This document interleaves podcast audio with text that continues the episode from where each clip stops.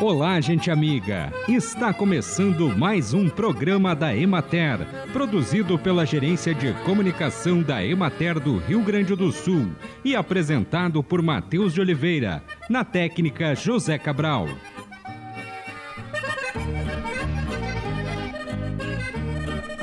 Segundo informações do painel de monitoramento de arboviroses do Ministério da Saúde, os depósitos de armazenamento de água para consumo, como caixas d'água e tambores, são os principais criadouros do mosquito transmissor da dengue, correspondendo a 39,6% dos locais descobertos com foco de larvas do Aedes.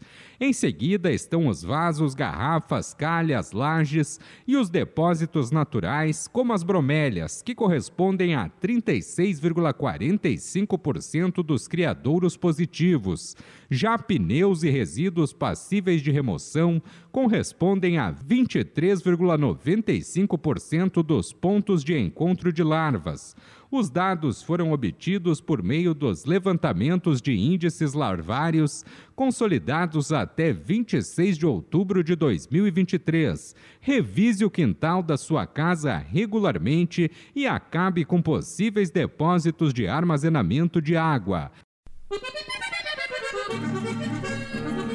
A Secretaria de Desenvolvimento Rural iniciou na segunda-feira, 20 de novembro, a operacionalização da nova etapa do Programa de Sementes Forrageiras, edição 2023-2024.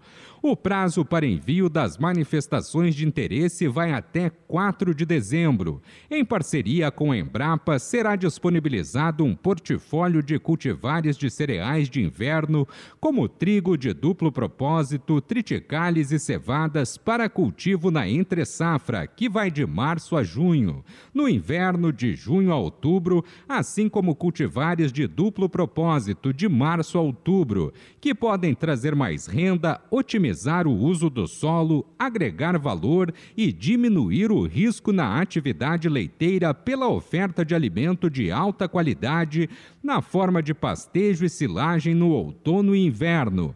Para dar suporte ao uso destas novas tecnologias, SDR, Emater e Embrapa estarão ainda mais próximas das entidades parceiras que acessam o programa, com informações qualificadas para a implementação dos cultivos.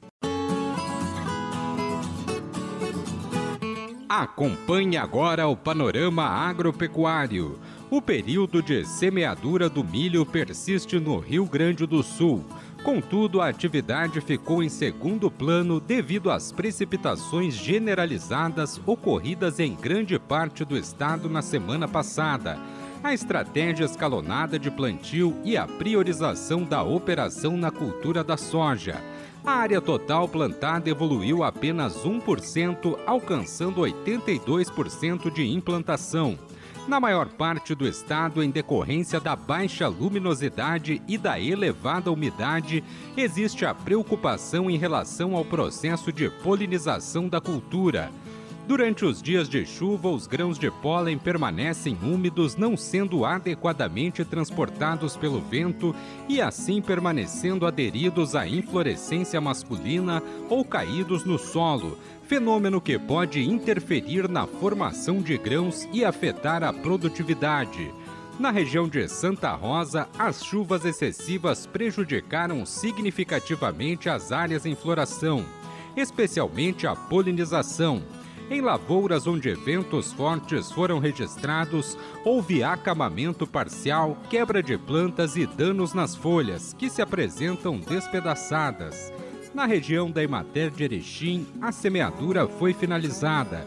Estão em estado vegetativo 40% das lavouras e na fase reprodutiva 60%.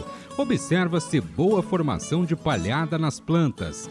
Porém, devido à falta de luminosidade, não está acontecendo a polinização adequada, refletindo na má formação de espigas que apresentam poucos e pequenos grãos.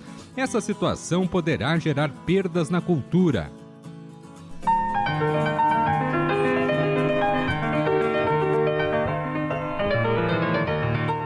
Programa de hoje, o extensionista Leandro Ebert fala sobre o projeto Elite a Pasto, desenvolvido pela Emater no município de Serafina Correia. A gente passou a tratar o pasto como prioridade.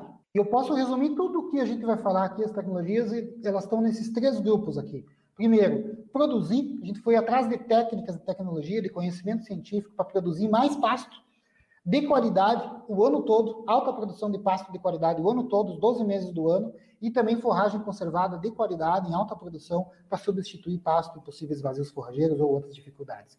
A gente foi atrás de técnicas para fazer os animais consumirem mais pasto, manejo do pastoreio para proporcionar o máximo de consumo de pasto por dia, e a gente foi atrás de técnicas e tecnologias para converter esse consumo de todo esse pasto produzido em mais leite, partir do ajuste da dieta, da interação pasto-coxo, de condições para os animais produzirem bem-estar animal, sanidade e etc.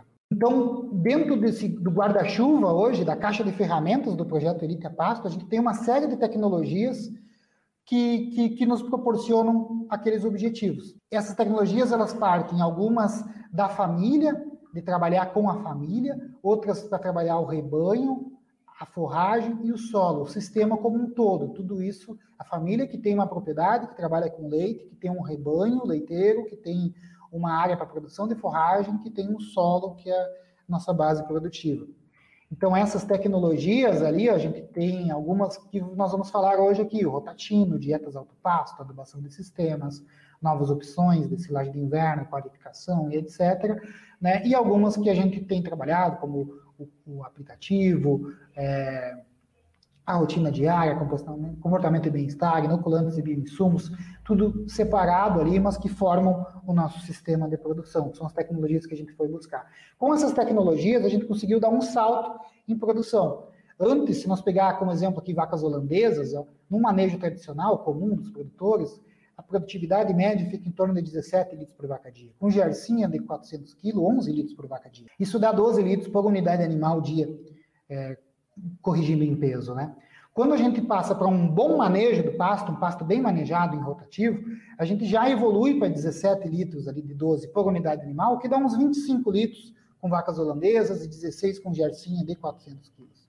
Quando a gente começou a trabalhar com rotatino, com essas tecnologias, a gente migrou ali, a gente deu um salto para 21 litros, chegando ou passando de 30 litros com vacas holandesas e 19 litros com vaquinhas Jersey de 400 quilos. Essas tecnologias nos permitiram dar esse salto de produtividade, aumentando mais 27%, além do rotativo bem manejado, que a gente já sabia fazer e que a gente vinha fazendo, quando a gente adotou essas tecnologias. Então, o que, que isso impacta em resultado econômico para a família? A gente tem aqui o cenário tradicional, colocamos uma, uma vaca holandesa de 630 quilos de peso médio, produzindo em média lá 18 litros por vaca dia, com 6 quilos de ração 22, 20 quilos de silagem de milho natural e 6 quilos de consumo de matéria seca de pasto. Isso aqui é no verão, essa, é, é, é, isso aqui foi construído por, por mim e pelo Pedro Albuquerque, lá da CCGL, que está acompanhando, é, pesquisador. Nós construímos para cenários para mostrar o impacto disso. Então vejam só, nesse cenário tradicional, aqui com baixa participação do pasto, comum, com produtividade média para baixa, a gente tem ali com o preço do leite agora na faixa de R$ reais, a gente tem uma receita menos o custo da alimentação, o lucro da vaca pagando o custo alimentar, ou seja, pra, o que sobra para pagar os outros custos e a lucratividade da propriedade, sobrariam R$ 12,70 apenas para pagar os outros custos da propriedade. Já num cenário de bom manejo de pasto, aquele que eu falei, com um rotativo bem feito lá, comendo 7 quilos de matéria seca, com 7 quilos de ração, já com menos proteína, produzindo 26 litros de leite, que a gente pode chegar, o lucro pelo custo alimentar ali já vai para 28 reais. A gente sai ali de 12,70, vejam só, uma ineficiência produtiva, um sistema de base pasto com baixo consumo de pasto com baixa eficiência, para um sistema de bom manejo ali sobrando 28 reais para pagar esses custos por vaca, mesma vaca, no bom manejo de pasto. E tem um cenário que a gente, como eu falei, a gente extrapolou ainda, além daquele bom manejo de pasto, que é o cenário de alto pasto, com o rotatino, com alto consumo de pasto. Então vejam ali que com 11,4 quilos de matéria seca de consumo de pasto, que a gente chega com essas tecnologias, com 7 kg de ração, 14% de proteína, de baixa proteína, Vejam o resultado que a gente vai, ó. O lucro pelo custo alimentar vai a R$ reais. Então a gente sai lá de 12 reais, a gente triplica a receita menos o custo da alimentação por vaca dia, trabalhando dessa forma com alta participação do pasto na dieta dos animais, com alta eficiência produtiva, com alta produtividade. E assim encerramos mais um programa da Emater. Um bom dia a todos vocês e até amanhã neste mesmo horário.